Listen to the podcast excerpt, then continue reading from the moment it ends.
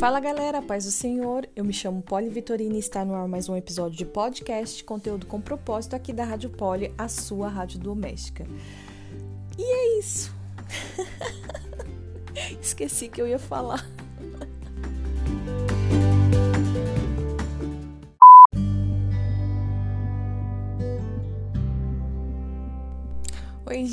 Gente, tudo bem? Olha, hoje a gente vai começar um novo episódio aqui na Rádio Poli e eu quero falar um pouquinho com vocês a respeito de histórias de amor, romance cristão. E quando você ouvir eu falando a respeito de romance cristão, eu quero que você entenda que não é, é um meio de você conseguir um romance, um namoro, um casamento, algo assim. Não, não é essa a minha ideia. A minha ideia é pegar histórias da, da Bíblia, histórias que já foi criada, que já aconteceu e que hoje nos serve como exemplo, como um modelo, né? E trazer essas histórias aqui apaixonadamente, né? Ah, para esse momento aqui da, de, de podcast, porque o amor, eu creio que, a, que o amor ele, ele é fundamental, ele é a base para que nós venhamos ter uma vida mais tranquila. Até porque, gente, vamos, né, pensar um pouquinho mais profundo. Deus, ele é o amor, ele é o próprio amor. Então, aqui na Rádio Poli, como vocês sabem, nós respiramos o amor porque nós estamos inteiramente falando de Deus, do nosso Deus. Então é por isso que está no ar, está começando histórias de amor da Bíblia.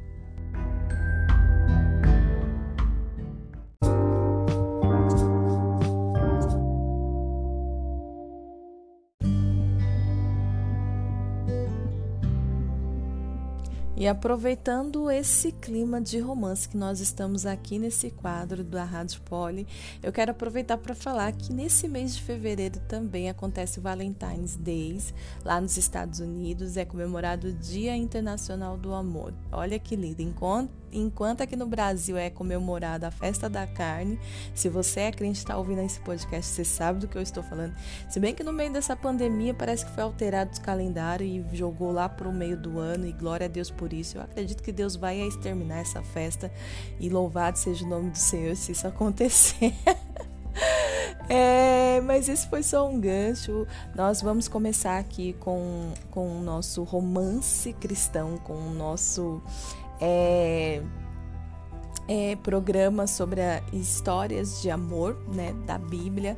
E eu já quero deixar um alerta aqui para você que a gente vai falar de algumas histórias como Cântico dos, dos Cânticos e algumas pessoas se sentem assim um pouco, como posso dizer, deslocada quando a gente fala desse livro, né? Porque tem algumas cenas bem apaixonadas, né? Algumas que soam um pouco eróticas, assim, de uma explosão de prazer. E então, se isso não for confortável para você, eu vou te convidar a, pra, a passar para o próximo tema, para o próximo episódio, para que não role esse constrangimento entre a gente, amém? Então vamos lá. Já nesse começo aqui eu quero trazer é, um, uma parte lá do, do livro do Cântico de Cantos que fala sobre o amor, é a primeira canção, amém? a noiva, que os seus lábios me cubram de beijos, o seu amor é melhor do que o vinho, o meu, o seu perfume é suave, o seu nome é para mim como perfume derramado.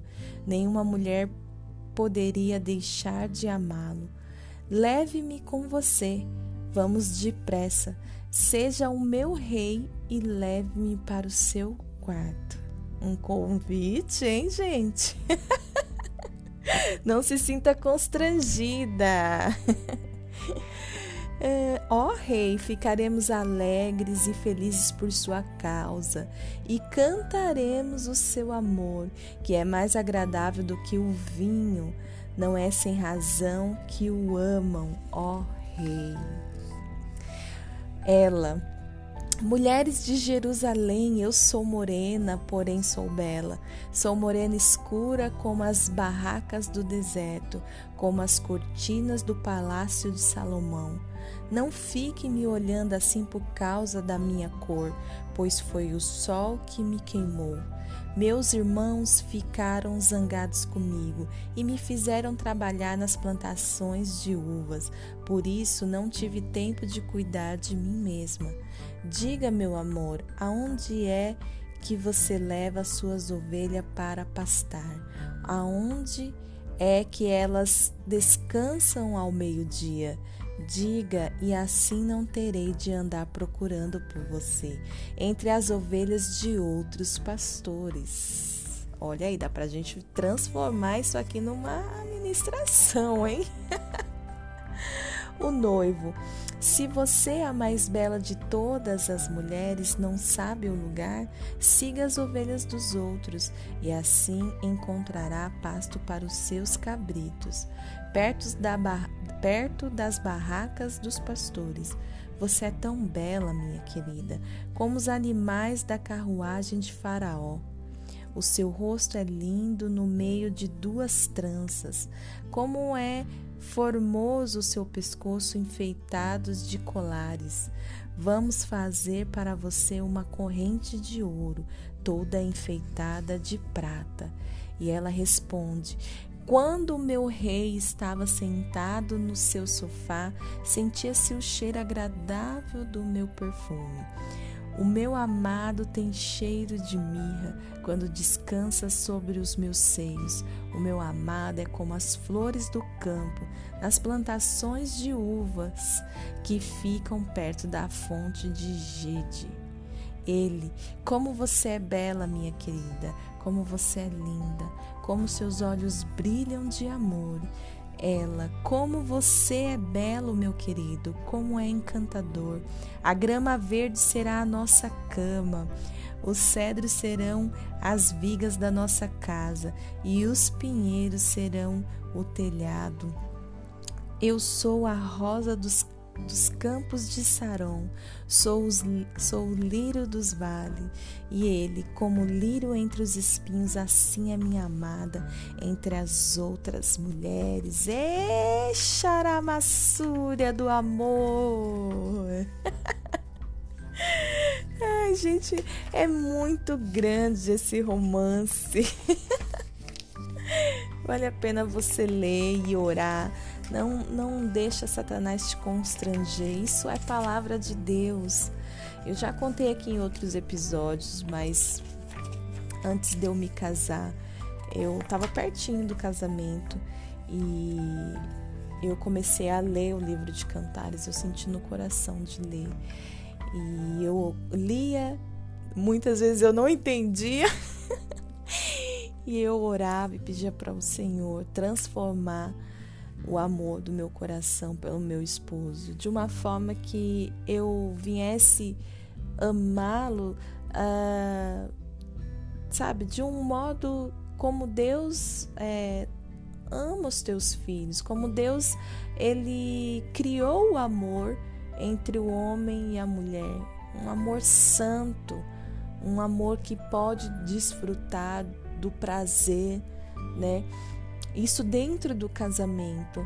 Então, como eu, eu já tinha me relacionado várias vezes no mundo, querendo ou não, a gente vem para a gente vem para a igreja com resquícios de outros relacionamentos, né? Relacionamentos e até quando você vai entrar num relacionamento, você fica, possa ser que os seus traumas venham ali te interferir, atrapalhar, possa ser que os seus medos, possa ser que, que, que costumes que você tinha em outros relacionamentos venham querer, né? É, é, aparecer novamente. Tudo isso para mim era algo que eu não queria que acontecesse, porque eu não tive relacionamentos bons no meu passado. Então, foi por isso, foi por com esse intuito que eu comecei a ler cantares e eu comecei a orar. E às vezes eu lembro que na condição de solteira eu lia e eu me assustava. com a descrição, com todo com todo o poema, com toda, né, é, com toda é, palavra colocada ali que dava para ver que eles estavam ali se preparando por um, por um momento mais, mais íntimo, né? É, e é, Deus me ajudou. Eu creio que o Senhor ele recebeu as minhas orações e ele transformou a minha forma de amar. Então, se você está num processo do qual você está para se relacionar, já está se relacionando, ou até mesmo já está casada, mas está com dificuldade, está percebendo que o teu passado está vindo querer mexer em algumas coisas do, do, do teu relacionamento atual, ora, coloca diante do Senhor, leia cantares se, se você perceber que o Senhor é, tem esse propósito para sua vida e peça para o Senhor restaurar a sua forma de amar e a sua forma de receber amor. Amém? Esse é o nosso episódio de hoje, aqui da Histórias de Amor, e eu espero que você esteja completamente apaixonada pelo nosso Deus. Deus abençoe.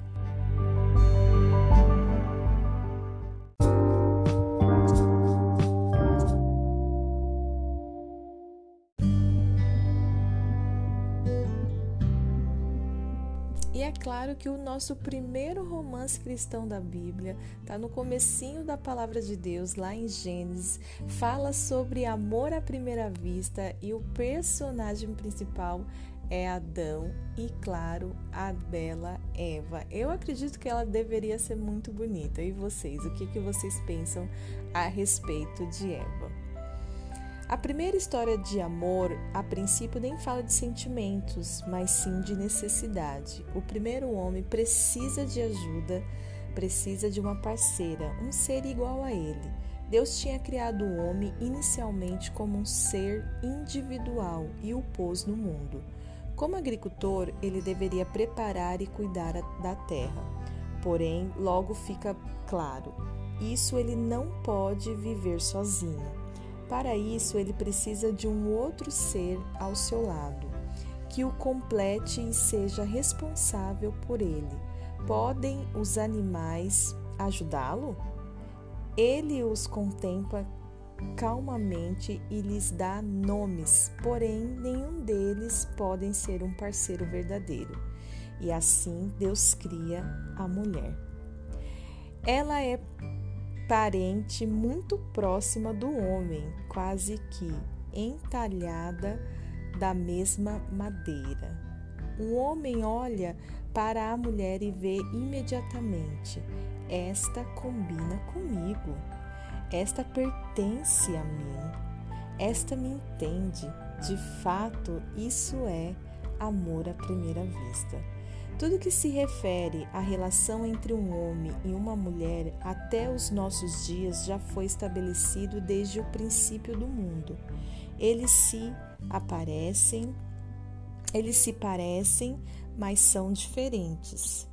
Por necessitarem um do outro para viver, eles se procuram, e por serem diferentes, eles têm atritos um com o outro. Por trás dessa história antiga há uma imagem progressista do amor, que de maneira nenhuma é natural. O homem e mulher vivem como parceiros e se completam. A sua união a dois tem um objetivo. Eles devem agir de forma benevolente neste mundo. Se você quiser conhecer mais a respeito desse assunto, leia Gênesis 2, 4, 9, 15 e 25. Quando o Senhor Deus fez o céu e a terra, não havia brotado nem capim nem planta, plantas, pois o Senhor ainda não tinha mandado chuvas e nem havia ninguém para cultivar a terra mas da terra saía uma corrente de água que regava o chão. Então, do pó da terra, o Senhor formou o ser humano. O Senhor soprou no nariz dele uma respiração de vida, um sopro de vida, e assim ele se tornou um ser vivo. Depois, o Senhor Deus plantou um jardim na região do Éden, no leste e ali pôs o ser humano que ele havia formado. O Senhor fez com que ali crescessem árvores lindas de todos os tipos, que davam frutas boas de se comer. No meio do jardim ficava a árvore da vida e também a árvore que dá um conhecimento do bem e do mal. Então o Senhor Deus pôs o homem no jardim do Éden para cuidar dele e nele fazer as plantações. E o Senhor deu ao homem a seguinte ordem: Você pode comer as frutas de qualquer árvore do jardim, menos da árvore que dá o conhecimento do bem e do mal. Não coma a fruta dessa árvore, pois no dia em que você comer, certamente morrerá. Deus, o Senhor, disse: Não é bom que o homem viva sozinho. Vou fazer para ele alguém que o ajude como se fosse a sua outra metade. Depois que o Senhor Deus formou da terra todos os animais selvagens e todas as aves, ele os levou ao homem para que pusesse nome dele neles. E eles ficaram com o nome que o homem lhe, lhe deu, lhes deu. Ele pôs nome nas aves e em todos os animais domésticos e selvagens. Mas para Adão não se achava uma ajudadora que fosse como sua outra metade. Então o Senhor Deus fez com que o homem caísse num sono profundo enquanto ele dormia. Deus tirou uma das suas costelas e fechou a sua carne naquele lugar. Dessa costela o Senhor formou uma mulher e a levou ao homem. Então o homem disse: Agora sim, essa é carne da minha carne e osso dos meus ossos.